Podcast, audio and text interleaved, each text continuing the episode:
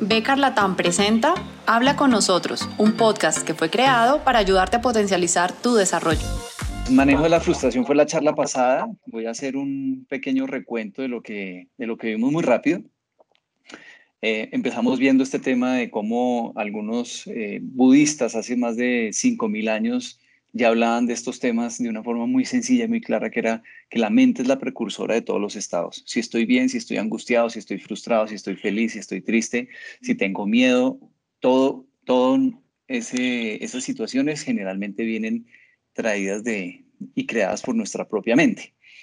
Luego vimos eh, del, del, autor Joe Dispensa, que seguramente algunos de ustedes conocen, incluso lo pueden conocer mejor que yo, este círculo vicioso entre el pensamiento y la emoción. Es decir, tengo la sensación de angustia, entonces como que mi cuerpo siente uno como en la boca del estómago un poco la angustia y esa angustia lo que hace es mandarle una información al cerebro y decirle, ay, estamos sintiendo un poco de angustia, hay que sentir más angustia. Yo pareciera loco, pero así es.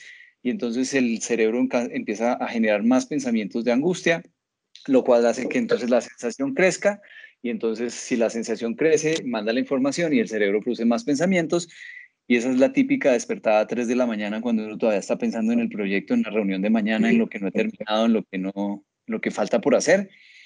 Y entonces me da esa angustia y entonces digo, pucha, es que no he terminado esto. Y entonces vuelvo y pienso más cosas y ahí nos, nos la pasamos entre esa, en ese ciclo arriba y abajo todo el tiempo, con un agravante y es que muchos de esos pensamientos son adictivos y son negativos, la mayoría. Esto, esto no dicho por mí, sino estudiado por científicos y con miles de escáneres del cerebro y de una cantidad de cosas que, que han demostrado que no solo es eso, sino que tenemos los mismos pensamientos, el 90-95% de los pensamientos que tenemos en un día, que son alrededor de 60 mil o 70 mil pensamientos diarios, el 90-95% de esos pensamientos son los mismos del día anterior. O sea, como que nos levantamos diciendo, ay, qué pereza ir a trabajar hoy, y es que mi jefe me tiene aburrido, y es que este compañero del trabajo no me lo resisto, y es que no he terminado tal, ¿sí? Y entonces pareciera que nos levantamos, estoy hablando solo lo laboral, lo laboral, pero en general nos levantamos y abrimos Instagram, Facebook, miramos el celular, miramos el chat, miramos el correo, y todo esto nos genera los mismos pensamientos repetitivos día tras día, semana tras semana, mes tras mes, y algunos durante años. Si todavía pienso que mi tía fulana o tal tía o tal tío de la familia es así de esta manera, es muy probable que yo durante muchos años siga manteniendo esa misma imagen y me repita y, ay, qué pereza volverlo a ver, porque siempre llegamos a las reuniones y está hablando y bla, bla, bla. Repetimos, repetimos, repetimos. La vez pasada vimos cómo biológicamente funciona eso el cerebro produciendo unos químicos que, de los cuales son adictivos sobre todo cuando estamos en situaciones de estrés. Luego miramos el ciclo de la víctima, que es el que vamos a repasar hoy un poco y a ver algunas cosas adicionales. Repasar para quienes estuvieron o aprenderlo por primera vez para quienes nos están acompañando hoy por primera vez. Eh, y cómo de alguna manera al ser otro ciclo, entonces se vuelve también una cosa adictiva que pareciera que queremos más estar ahí. Es muy raro, pero así es, así somos los seres humanos. Y finalmente, la conclusión, de alguna manera, a manera de conclusión, lo que vimos la vez pasada es que eh, soy responsable de la frustración o la emoción cualquiera, puede ser felicidad, puede ser cualquier cosa, eh, que cada uno de nosotros está sintiendo y sobre todo en esta época, ¿no? Entonces, son cosas que cada uno de nosotros ha creado, todos nosotros. ¿Por qué? Porque, como dice el primer punto, la mente es la precursora de todos los estados. Entonces, todo lo que estoy sintiendo, bueno, regular, malo, y que estoy repitiendo y me estoy repitiendo y que esto está difícil y que no vamos a poder y que me voy a quedar sin trabajo y que me va a contaminar o que me va a contagiar o que mi familia está mal o lo que sea que esté pasando, no lo repetimos y eso es lo que genera nuestras situaciones reales. en términos generales, no podemos controlar muchas cosas, muchas cosas del mundo. Es más, creo que casi ninguna. Pero veníamos como con la sensación anterior, antes de todo el COVID-19, que teníamos la habilidad de controlar las cosas. Y resulta que no, resulta que no y ahora nos está, la vida nos está demostrando que no, que la incertidumbre es casi lo único que es real. Pero antes teníamos la sensación de control. Ahora, ¿por qué estoy diciendo esto? porque nosotros no podemos controlar ni la velocidad a la que el negocio va a volver a recuperarse, ni las pérdidas, ni podemos controlar los, necesariamente todos los empleos que quisiéramos controlar, ni podemos controlar eh, la salud, ni los controles eh, de bioseguridad de todo el país. Lo único que sí está en nuestras manos es el cambio que nosotros podemos hacer con nosotros mismos o nosotras. Es decir, solo puedo cambiarme a mí, es el único cambio real que tengo en mis manos, del cual tengo 100% control. Entonces vamos a mirar qué significa esto, cómo podemos cambiar, qué significan los procesos de cambio desde la, desde la visión del accountability, que es como la palabra clave que hemos hablado en estas, en estas charlas. Entonces el autoconocimiento es como el elemento clave, ya lo vimos la vez pasada. Vamos a arrancar el día de hoy, la tarde de hoy, perdón, eh, con unas preguntas sencillas. Primera pregunta, ¿y qué estamos haciendo bien en Becar Latam? Pensemos primero en grande, toda Latinoamérica, en completo. ¿Qué es, lo ¿Qué es lo que sentimos que a nivel Latinoamérica la organización está haciendo bien o muy bien? El plan de contingencia contra el COVID, cuidar a su gente, la retroalimentación del escenario actual, la comunicación, eh, precautelar la seguridad personal y familiar, una, una mejor comunicación, mantenernos positivos, reinventarse otorgando información que resulta interesante a nivel transversal, las medidas de bioseguridad en las plantas, cuidar a su gente, cumplir con los protocolos de bioseguridad, retroalimentación de lo que pasa en Beckard. Súper, genial. Adaptarse al eh, cambio y mantener contacto cercano con nuestros clientes. Muy bien, Buenísimo. Entonces, eh, aquí tomé nota de algunos, no necesariamente están en orden ni nada, pero simplemente que me parece bien interesantes. Eh, varias veces aparece la palabra cuidado, ya sea que sale directamente o que viene de alguna de las afirmaciones que estaban ustedes escribiendo, lo cual me encanta, ¿sí? Eh, la otra es la comunicación. Esta mañana dimos esta charla a otro grupo de personas y parece que la comunicación está siendo realmente importante y me imagino que exitosa porque está, está muy fresca en la, en la memoria de las personas cuando pensamos en qué es lo que estamos haciendo bien a nivel Latinoamérica. Eh, me gusta temas emocionales como el mantenernos positivos, el cuidado de las personas y las familias, eh, cuidar a los clientes. Entonces, me parece súper interesante. Quiero que veamos la misma pregunta, pero ya a nivel de cada uno de sus países, donde quiera que cada uno de ustedes esté o cada una, eh, miren en su país qué es lo que ustedes creen en su país con sus equipos, qué es lo que están haciendo bien en Becar. Preocuparse por su gente, eh, protocolos de seguridad, explorar canales de comunicación con cliente, preocuparse por nuestra salud y nuestras familias.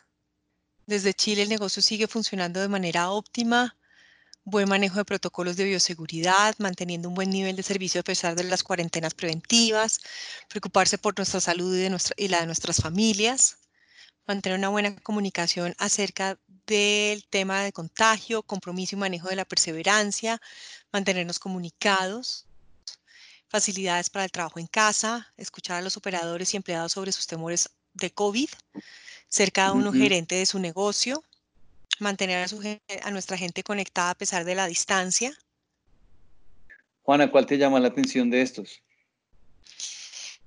Mira, eh, yo te diría que la preocupación eh, que, se, que la compañía está expresando de la seguridad de las personas eh, y también de sus familias, que ahora, como mencionamos esta mañana, es como la siguiente frontera de bienestar, es como logramos también cuidar a, las familias, no solamente a la gente que está en nuestros espacios físicos, sino también ir más allá es nuestra responsabilidad y la flexibilidad de la comunicación que hacen que, eh, a pesar de que somos geográficamente eh, extensos y estamos ahora además varios en teletrabajo, nos sentimos aún más unidos.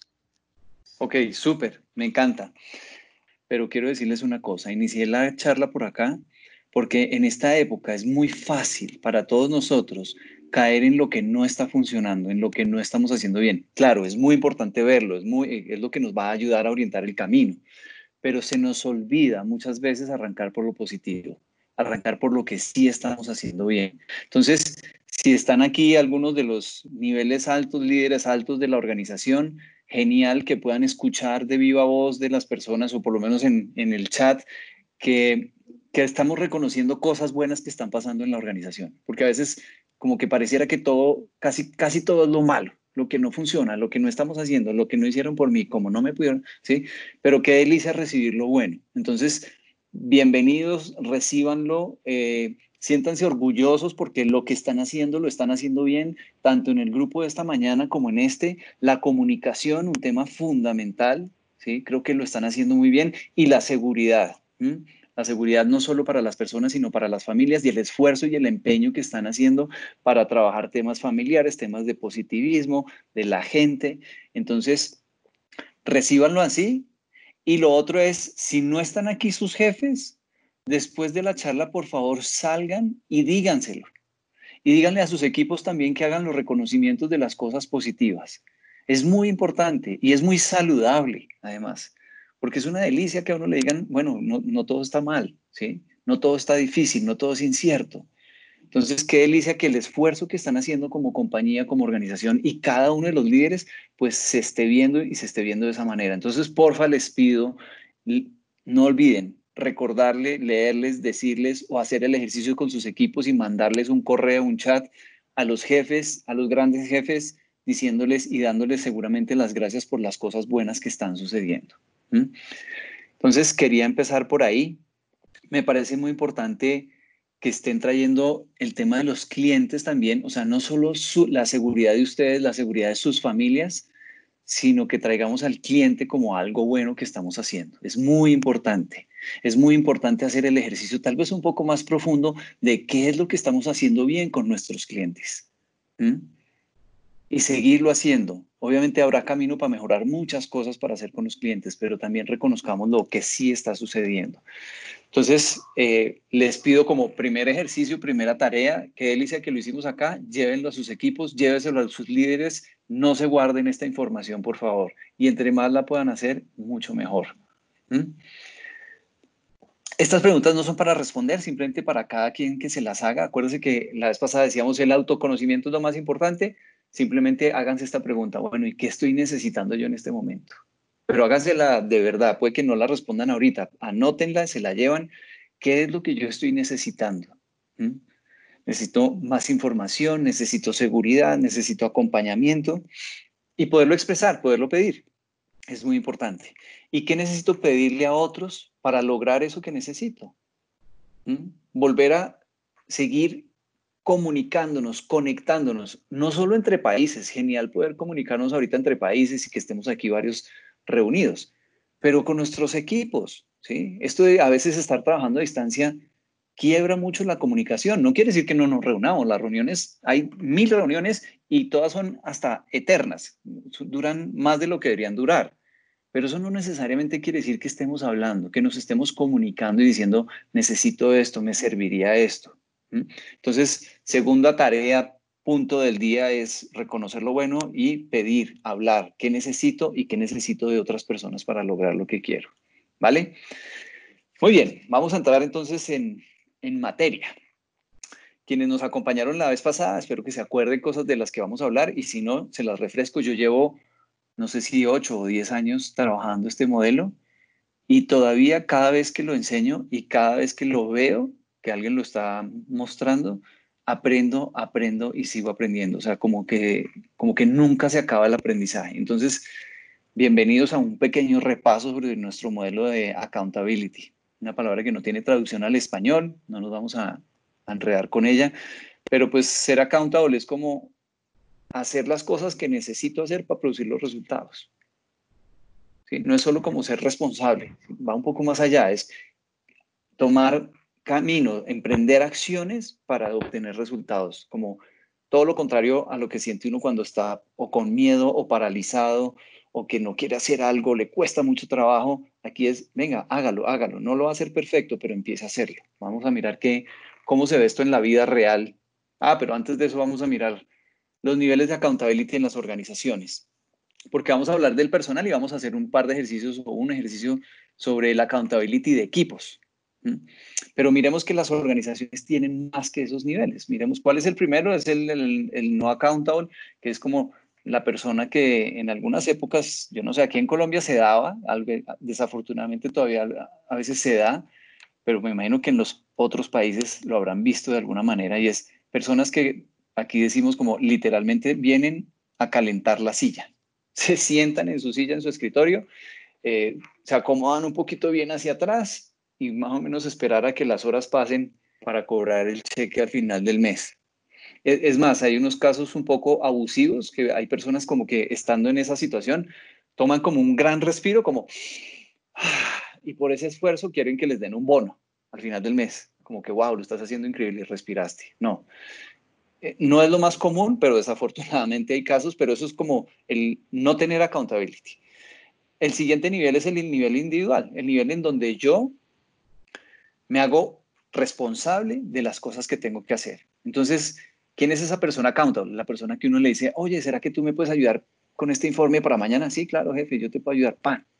Y uno al otro día sabe que el, el informe está, va a estar muy bien, ¿sí? Y va a estar a la hora que debía estar y en la calidad que uno quisiera que estuviera.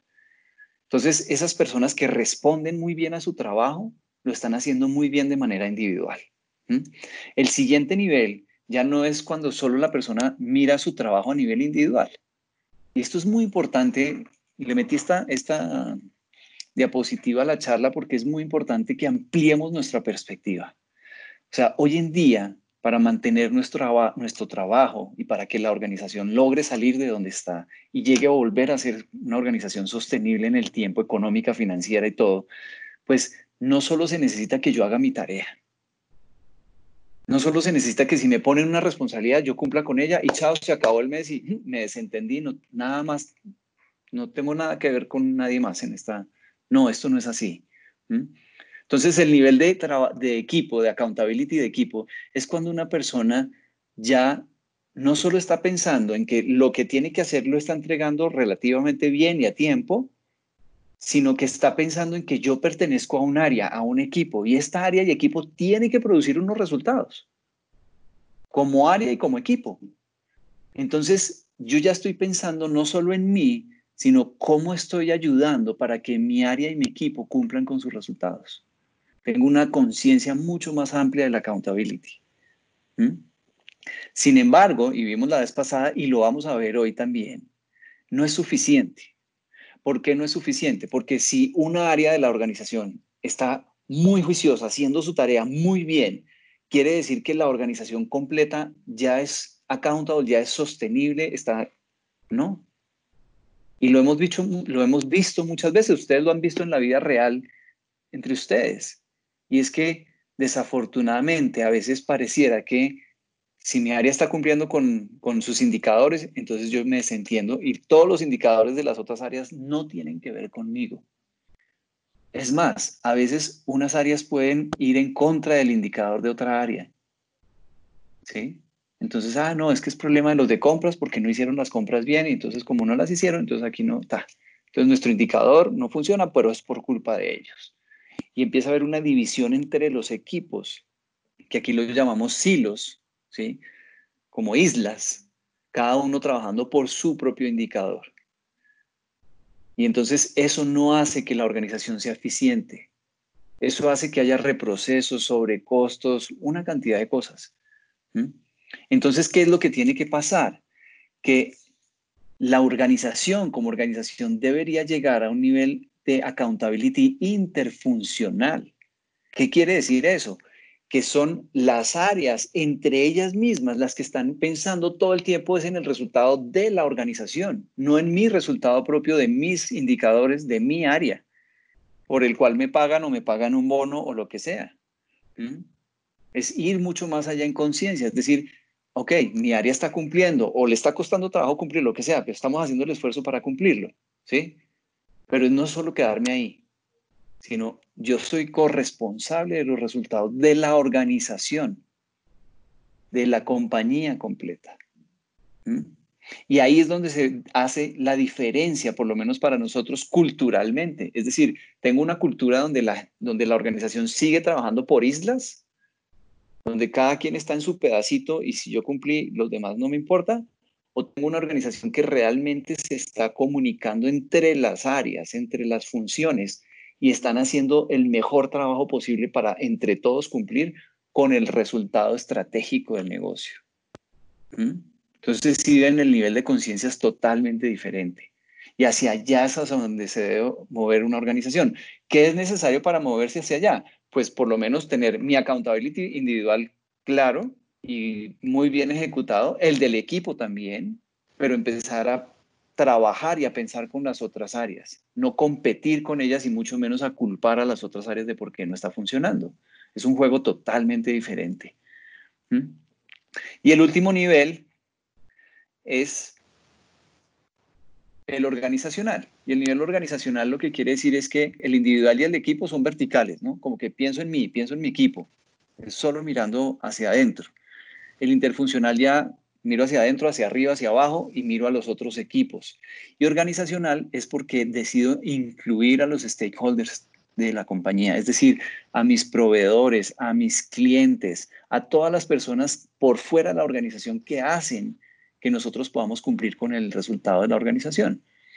¿Por qué? Porque en estos tiempos están pasando cosas terribles y es que algunas compañías no están logrando sobrevivir y se están quebrando. Y entonces yo quiero volver a la normalidad, pero no me estoy dando cuenta que algunos de mis proveedores ya no están funcionando. Entonces puedo, que este, puedo tratar de hacer un trabajo genial adentro de la organización, pero si no estoy mirando el mundo y no estoy mirando lo que está pasando allá afuera y no los incluyo en mi, en mi ecuación para producir los resultados, pues puedo tener ese tipo de problemas. O, proveedores que, que, que logran sobrevivir, pero que tienen una demanda muy grande y que en este tiempo, claro, todo el mundo apenas estamos soltando para volver a arrancar y entonces todo el mundo quiere todo ya para mañana. Y los proveedores no van a poder cumplirle a todo el mundo ya para mañana porque tienen los mismos problemas nuestros, no tienen caja, eh, han despedido gente, lo que sea que les esté pasando. Entonces, si yo no empiezo a mirar ese universo allá afuera y hacerme consciente de eso y vincularlo en mi ecuación, voy a tener un dolor de cabeza. ¿Vale? Muy bien. Vamos a entrar y hacer el repaso para algunos y, y pues para los que no lo han visto, pues bienvenidos a este modelo para mí tiene un, valor incalculable este modelo, tanto a nivel personal como a nivel laboral. Eh, he visto cambios muy significativos en mí, en otras personas, en equipos, en familias, en individuos. O sea, de verdad es muy valioso. Entonces, ojalá, espero que le puedan sacar el mayor provecho a este modelo. Todos nosotros vivimos situaciones todos los días tenemos reuniones, tenemos cosas por entregar, tenemos conversaciones por tener, negociaciones, eh, cualquier cosa, ¿vale? Frente a esas situaciones, hay unas que tenemos ya resueltas. Ah, bueno, y en la vida personal también tenemos muchas situaciones, ¿no? Una conversación de familia, eh, una situación incómoda que esté pasando, una persona que esté enferma, lo que sea, alguien que se está separando, cualquier cosa. Entonces, frente a esas situaciones resueltas, pues muy bien, nada, síganlo haciendo como lo están haciendo. Vamos a hablar de las situaciones no resueltas, de la conversación que no he tenido, de la reunión que me estoy eh, eh, evitando hace varios días, en fin, cualquier situación del día cotidiano, personal o laboral que no tengamos resueltas. Frente a esas situaciones, hay dos opciones y es muy importante que veamos esto. Las dos opciones son una elección. Cada uno de nosotros elige, no es que a mí me tocó, yo no pude, no cada uno, consciente o inconscientemente, elige frente a cada situación. ¿Qué elige? O el ciclo de la víctima o el ciclo accountable. ¿Qué pasa cuando elijo el ciclo de la víctima? Lo primero que voy a hacer es ignorar la situación. Ignorar la situación es como esperar que mágicamente alguien la resuelva o se resuelva sola. Eso es como esperar a que uno se pudiera dormir y levantarse en febrero del 2021 y decir, ay, qué bueno, ya pasamos todo este tema de la pandemia, se resolvió, qué delicia alguien la resolvió por mí. Pero si vamos al trabajo, lo mismo, ¿no? No, que falta una presentación, no, que hay un programa que no hemos hecho, no, que estos procedimientos no están funcionando, o cualquier problema que tengamos en la vida cotidiana. Ignorar las situaciones como, ay, no, yo, yo, yo ni voy a decir que eso no está funcionando, porque entonces si digo, me van a poner a mí a hacer el trabajo. Entonces, ¿para qué me voy a poner a decir? Mejor me quedo callado. Ignoro la situación. ¿Vale? Otra forma de estar en la víctima es negar ¿Y cómo se ve negar las situaciones en, el ámbito organizacional? Negar la situación organizacionalmente es algo como esto, es como, eh, óyeme, em, ¿tú por qué no fuiste a la reunión de ayer, que era muy importante? ah, no, yo no sé, a mí no me citaron, ¿no? Yo no sé, no, no sé de qué me estás hablando, ni idea. Ah, no, pero no, sí, ¿te acuerdas que en la reunión? Ah, yo creo que sí, pero no, a mí no me llegó la situación. Niego, niego la situación. Oye, eh, ¿será que tú me puedes ayudar a hacer este trabajo? Ah, no, no, no, yo no puedo hacer eso, esto no está en el manual de mis funciones. A mí cuando me contrataron nunca me dijeron que yo tenía que hacer ese tipo de cosas. No, yo no la puedo hacer. Y entonces empiezo a negar la situación. Hay muchas formas de negar. Busquen la propia. Cada quien, cada persona que está aquí conectada, busque cuál es su forma de negar una situación. Yo tengo una personal mía que se las puedo compartir. Y es que muchas veces cuando tengo que tener unas conversaciones incómodas, sobre todo familiares, mi forma de negarlo es el silencio. Me quedo callado. Como que digo, ay no, yo mejor no hablo. ¿Para qué voy a hablar con mi hermana o con mi tía si es que hablar con ellas es imposible? Porque siempre se ponen bravas, me terminan regañando, no escuchan, solo quieren eh, poner el punto de vista de ella. Y uno llena su mente de justificaciones para usar esa excusa y negar la situación. ¿Vale? La más clara, la más común, la más fácil de ver para muchas personas es la culpa. Generalmente a quién culpamos cuando las cosas no están funcionando bien. A los demás, a otros. ¿sí? En las organizaciones, casi siempre, cuando las cosas no están funcionando, quienes tienen la culpa son los jefes. ¿Sí? Y si hay uno por ahí, bienvenidos. ¿Y por qué casi siempre es culpa del jefe? Ah, porque dijo que sí, porque dijo que no, porque ayer dijo que fuéramos para la derecha y hoy está diciendo que vayamos para la izquierda, porque cambia de opinión, porque no está, porque no me contestó el mail, porque se fue de viaje, porque está de vacaciones, porque es muy bravo, porque es que sonríe mucho, porque por lo que sea, porque respira o porque no respira. Al final, cualquier problema en la organización siempre es responsabilidad de los jefes. Entonces, ¿qué pasa cuando culpamos a alguien? Nos desentendemos del problema.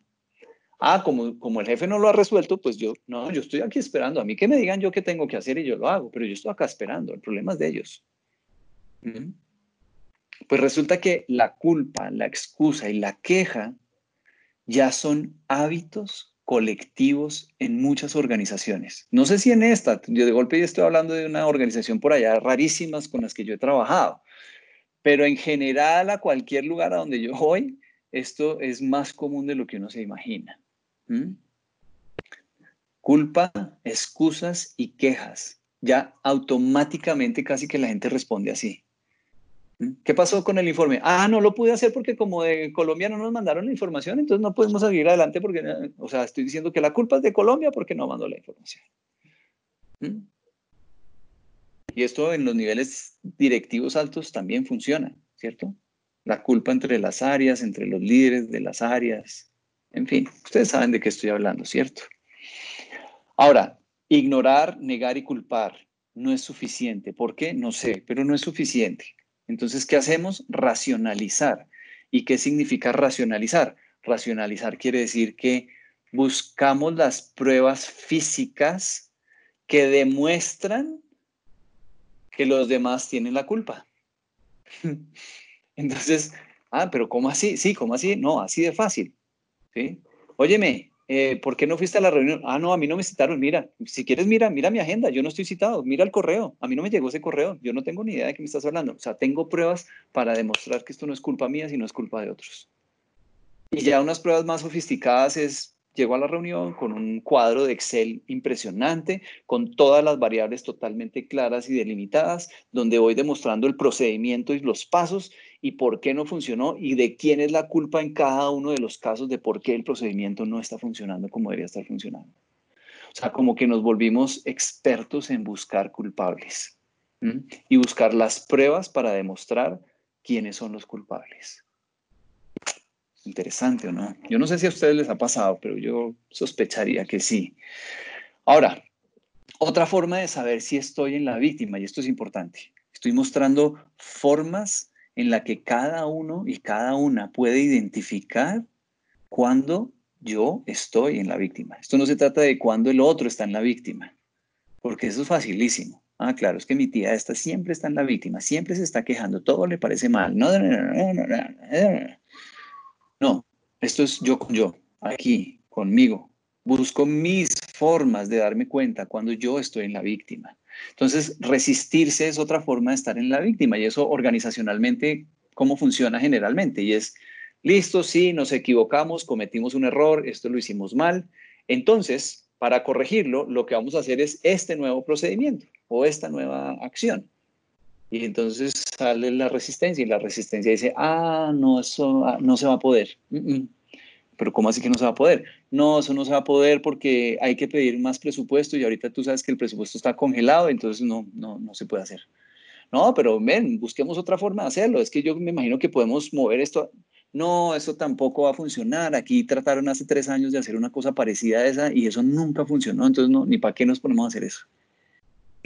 A cada posible solución al problema que tengo que resolver sale una resistencia, una excusa, una justificación de por qué no hacerlo. ¿Mm? Ay, esa conversación que tienes que tener con tu tío, sí, el que te debe plata, el que no ha pagado, ese, sí, ¿cuándo la vas a tener? No, es que hablar con él eso ni para qué, porque es que con ese tipo no se puede ni hablar. Ahí está la resistencia. La última vez que traté, me pegó un regaño que yo, mejor dicho, ni para qué vuelvo a hablar con él. Entonces me quedo aquí atrás. Y la última es esconderse. Esconderse, hay varias formas de esconderse organizacionalmente, pero voy a hablar como de dos que que me parecen bien interesantes. Sobre todo la primera que creo que la mayoría de nosotros la ha vivido. Y es que me escondo yo, no el otro, sino yo me escondo detrás de mi propia agenda. ¿Por qué? Porque está llena. No tengo un minuto para nadie, ni para otra reunión, ni para nada. Ni siquiera he podido contestar los mails. No me alcanza el tiempo. Entonces estoy tan ocupado o tan ocupada que no tengo tiempo para resolver otros problemas muy importantes que tengo que resolver. Una conversación que no he tenido con mi jefe y que tengo que tener. Difícil, eh, aburridora, sí, pero entonces estoy, tengo tanto trabajo que no tengo tiempo para esa conversación. O en mi casa, una conversación con la familia o con un familiar o con la persona que nos debe dinero o al que le debemos dinero o eh, lo que sea, o con un hijo o con la señora o en fin.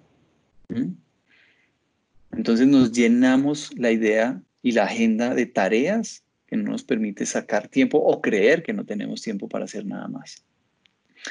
Esa es una forma de esconderse. Hay otra forma típica que es generar una crisis.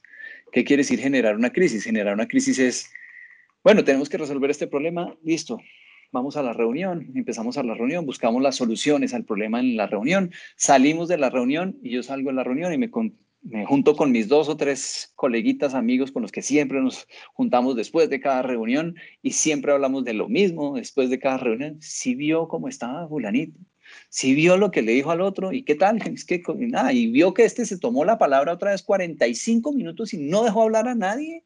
Sí. Y entonces, en vez de seguir haciendo lo que teníamos que hacer, empezamos a hablar cosas de lo que está pasando o debería estar pasando o no pasó o me gusta o no me gusta de la reunión o de la persona. Y entonces distraigo la atención. La más fácil y la más terrible de todas es como generar la crisis de, uy, parece que van a echar gente. Y entonces en tres milésimas de segundo, en toda la organización ya está por los corrillos y los, los pasillos de la organización y por Zoom y por cualquier lado, en menos de milésimas de segundo en el chat todo el mundo está, uy, parece que van a votar gente el próximo mes. Eso, hecho, hay veces que la comunicación se demora horas en llegar a donde tiene que llegar, pero ese tipo de comunicaciones llega en milésimas de segundos. Si uno pudiera usar esa fórmula para comunicar las cosas de la organización, sería una organización totalmente diferente, ¿no? Y ahí es donde uno dice, ah, pero sí se puede comunicar la gente en menos de milésimas de segundos, porque ¿por qué sabían que fulanita estaba embarazada antes de que todo el mundo supiera, incluso antes de que ella supiera? ¿Sí? Tenemos formas muy rápidas de comunicarnos, pero a veces para llevar un mensaje de un lado a otro pareciera que esto es como, toca tener permiso de quién sabe quién para lograr hacerlo. Sí, hola, Lidia Ortiz de, de Prodac. Hola. Eh, Realmente el, el, ciclo que estás presentando este, parece bien sencillo, parece obvio, pero realmente visualizarlo no es fácil, ¿no? Entonces, este, todo lo que tú has comentado, realmente todo es, es muy familiar, eh, esa sensación que a veces no nos damos cuenta, pero sí, pues este, tratamos de escondernos o de guardar para después el comentario que debería ser y resulta que luego tú vas acumulando, ¿no? Vas acumulando y esa acumulación de lo que tienes que decir luego se puede tornar no en un reclamo, sino, sino en una queja que después la otra persona o las otras personas terminan no entendiéndola. Así es. ¿Me recuerdas tu nombre y dónde estás? Lidia, Prodac, Perú. Perú. Ok, gracias. Eh, sí, sí, tienes toda la razón. Y desafortunadamente no todos tenemos el valor para decir las cosas a tiempo ni de la mejor manera. Entonces nos guardamos muchas cosas y, al final terminan o estallando y saliendo muy mal o generándonos malestares incluso físicos, ¿no? Porque nuestro cuerpo como que va acumulando también para adentro mucha información que no es sana tener adentro y eso puede generar enfermedades.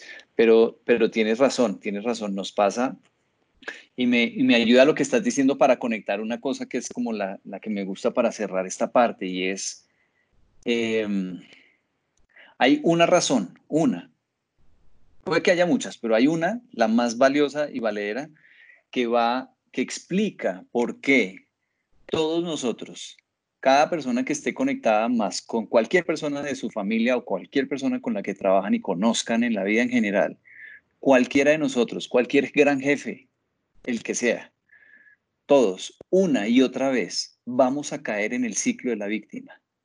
Que como dices tú, es muy fácil un poquito verlo, pero reconocerlo no es tan fácil, ¿sí? Y sobre todo en uno. Pero para eso está el modelo, para hacerlo más fácil.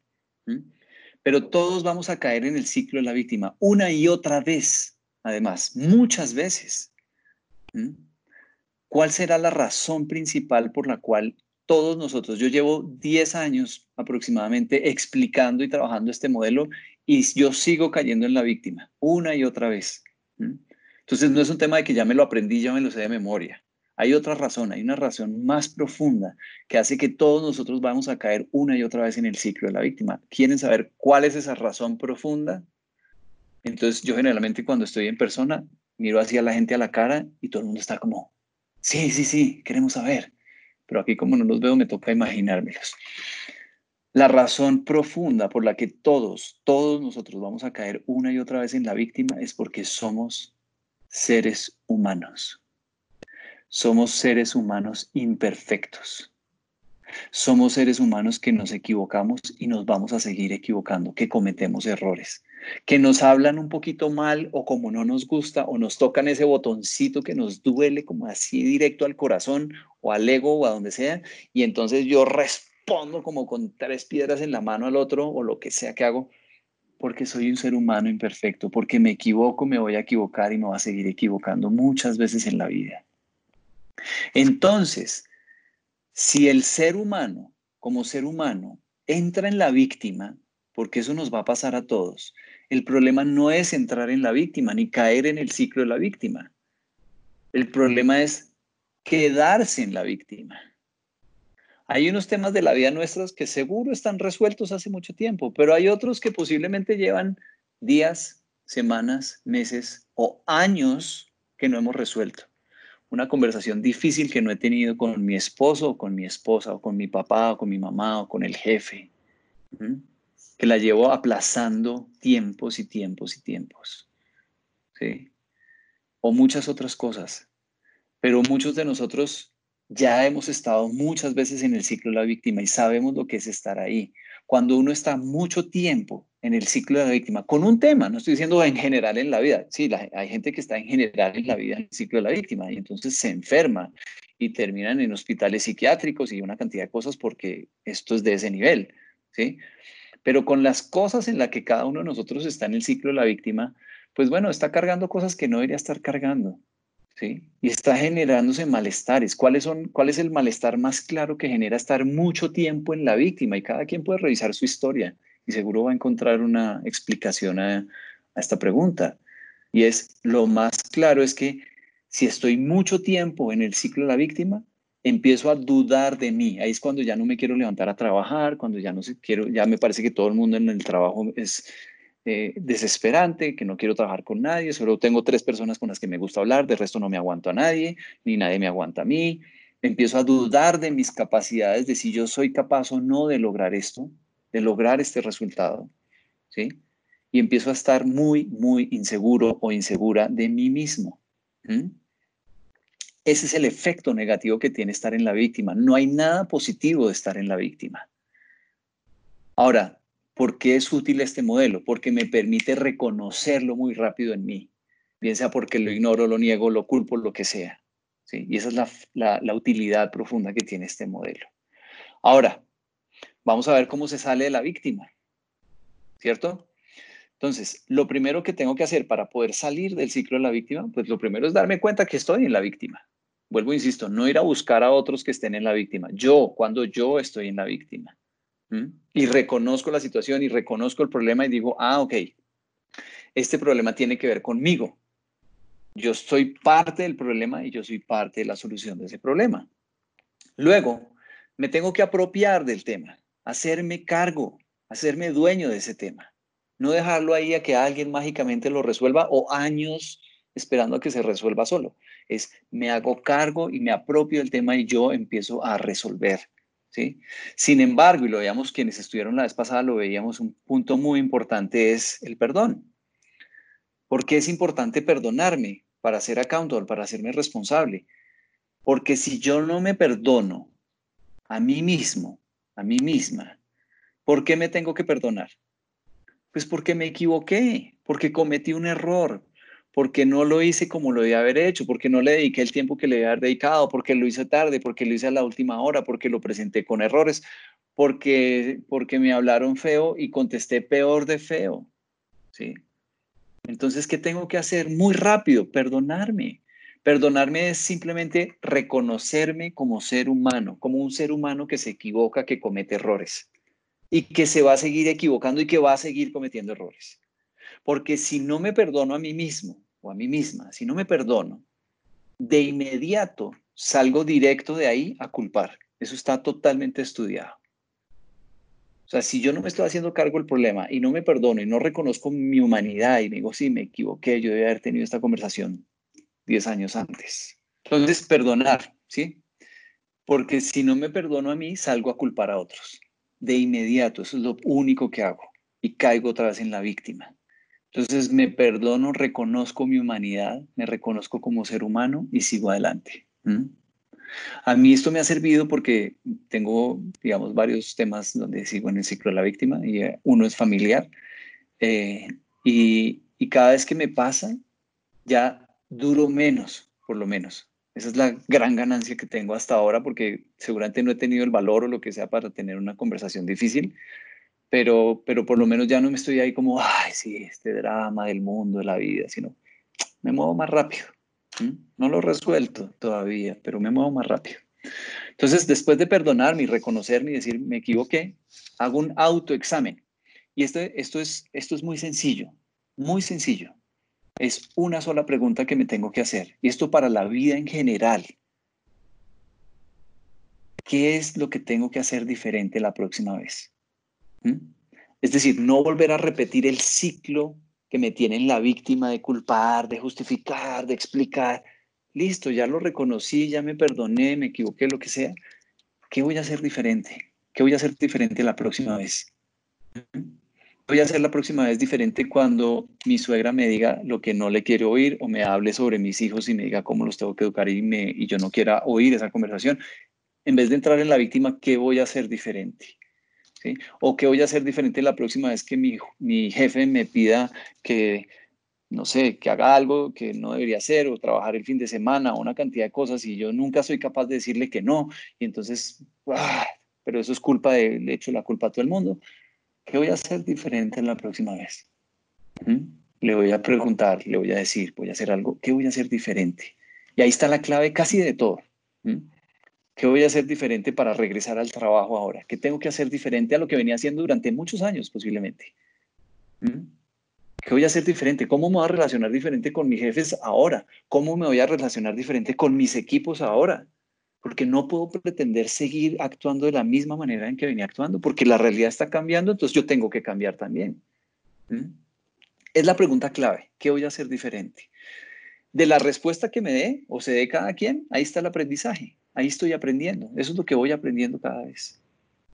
Cada vez que me pregunte qué voy a hacer diferente, aprendo, aprendo, aprendo. Y por último, actuar. Y actuar quiere decir, este no es un modelo ni filosófico, ni para colgar en la pared, ni no, es para actuar. Lo que me saca del ciclo de la víctima es la acción, así sea una acción equivocada, pero quedarme quieto o quieta, paralizado, no sirve para nada. ¿Sí? Ah, es que otra vez los de la otra área no nos volvieron a mandar la información, entonces, años, yo no voy a hacer nada hasta que ellos no se den cuenta. No, no, no, no, no, eso no sirve vas a hacer algo diferente, vas a ir a tener una conversación, vas a ir a, ah, que es perfecta la conversación, no, ah, que eso va a cambiar el mundo, no, tampoco. ¿Mm? Pero por lo menos voy y tengo una conversación.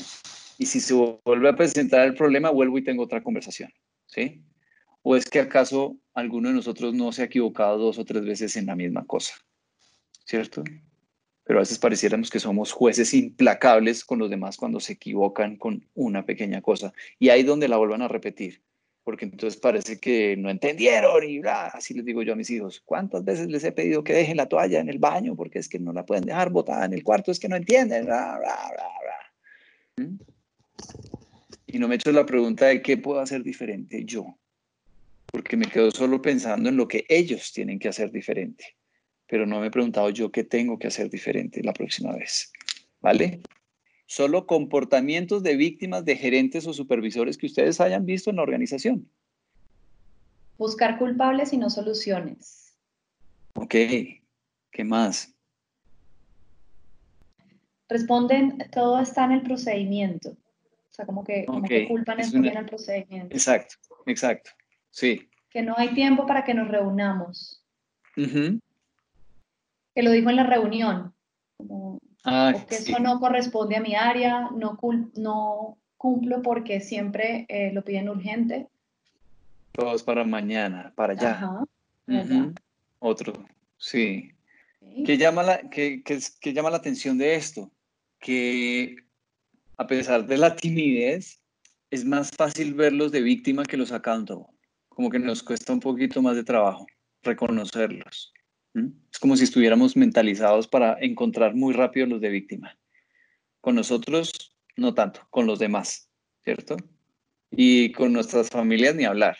Es facilísimo identificar a quienes ya tenemos totalmente establecido que casi siempre están en el ciclo de la víctima. Comportamientos accountable de niveles no gerenciales, o sea, de un nivel un poco más abajo qué comportamientos se encuentran en los niveles intermedios de la organización, en cada uno de sus países, de los accountable.